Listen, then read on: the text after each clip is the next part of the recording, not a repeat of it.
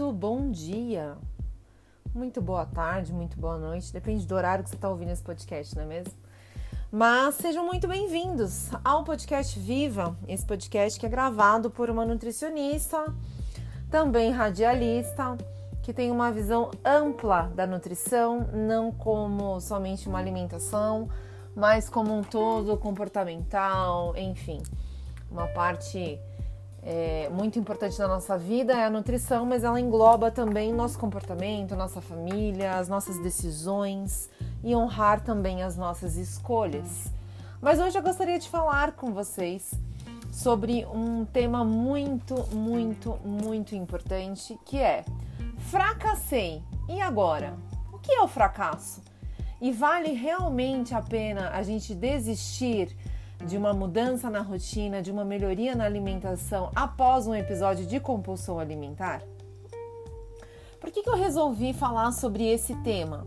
Porque eu sou uma pessoa que antes de me tornar nutricionista, para quem não sabe, eu me formei tem dois anos e pouquinho, uh, e sempre lutei contra a obesidade, sempre lutei contra o sobrepeso. Não é algo que aconteceu. Uh, enfim, por agora, mas é uma briga que eu tenho desde quando eu era pequena. Eu sempre fui uma menina maior, né? Uma mulher grande, uma criança grande e exatamente é, por isso que talvez eu tenha decidido me tornar uma nutricionista. Porque todas as vezes que eu procurava uma ajuda médica ou que eu procurava um nutrólogo ou um endocrinologista, eu ouvia sempre as mesmas coisas. Ah, você precisa tomar remédio, você precisa não comer nada, você precisa isso, aquilo e aquilo outro. E todas as vezes que eu tentava começar uma dieta, que eu começava uma dieta nova, uma dieta da moda, eu fracassava em algum momento. E aquele sentimento de fracasso, ele vinha de uma forma tão forte, tão latente, que eu achava que eu não deveria voltar a tentar novamente. E eu tô aqui para dizer para você que após muitos anos entendendo um pouquinho sobre compulsão alimentar, porque eu passei por isso durante muitos anos da minha vida, é, você não deve desistir.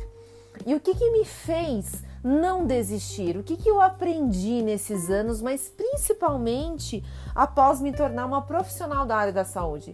Porque eu acho que o mais importante, além da gente ser um profissional, é a gente vivenciar experiências e colocar também na nossa prática para que nós possamos verdadeiramente ajudar alguém.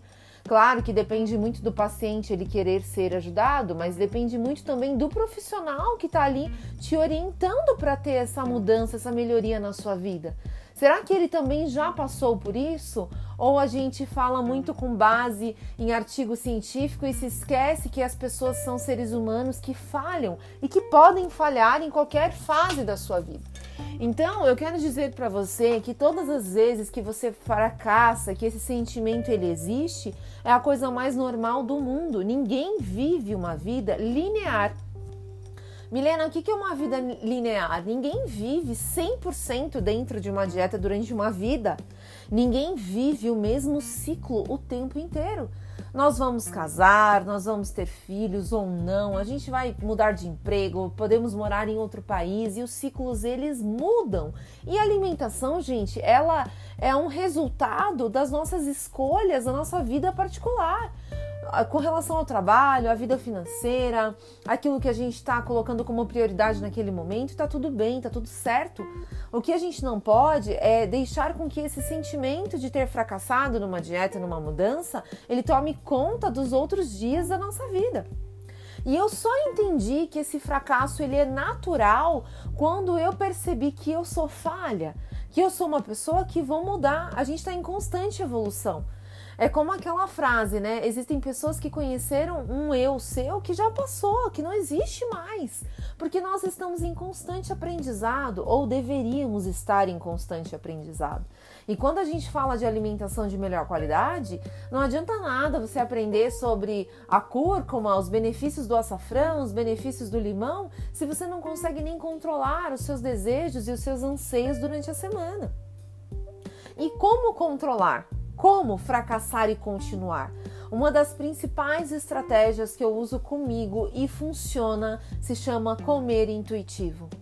Gente, comer intuitivo, eu já tenho outros episódios gravados aqui no podcast Viva é, que fala sobre os princípios do comer intuitivo e ele serve como base para a vida. A intuição serve como base para qualquer coisa, mas na alimentação funciona de uma forma muito eficaz, muito eficaz. Por quê?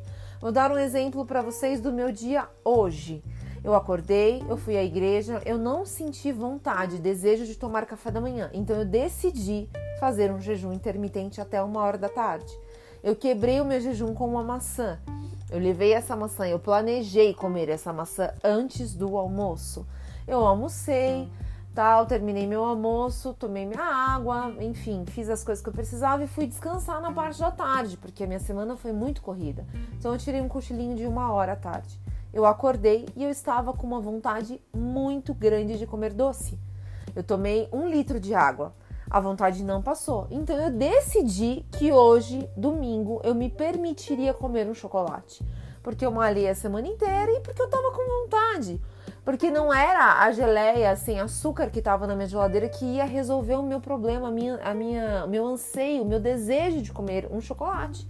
Então eu desci no mercadinho que tem aqui dentro do meu prédio, comprei um chocolate, subi, fiz um cafezinho, comi o chocolate, tomei um cafezinho e pronto, tô me sentindo ótima. É, são exatamente 8 e 15 da noite, eu tô gravando esse podcast e eu tô bem. Eu não vou sentir vontade para jantar, eu tô ótima. Hoje eu não como mais nada. O máximo que eu faço agora é tomar um chazinho. Isso é ser intuitivo. Isso é respeitar os sinais e sintomas do seu corpo e entender que o fracasso faz parte do processo e que você não deve desistir de mudar a sua rotina porque você fracassou. Então eu estou aqui hoje como uma profissional da saúde para dizer para você não desista, não pare no meio do, do processo. Existirão dias de renúncia, mas existirão dias também de muitas boas colheitas, né? Você lança sementes todos os dias e vão existir grandes colheitas pela frente, mas existirão também também os dias de fracasso e tá tudo bem fracassar.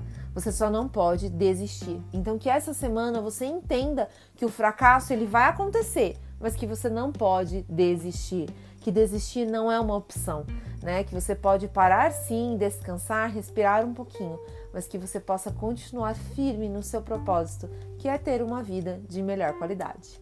Muito obrigada pela sua audiência, sua participação nesse podcast e te espero na próxima semana, no próximo episódio do Podcast Viva. Tchau, tchau.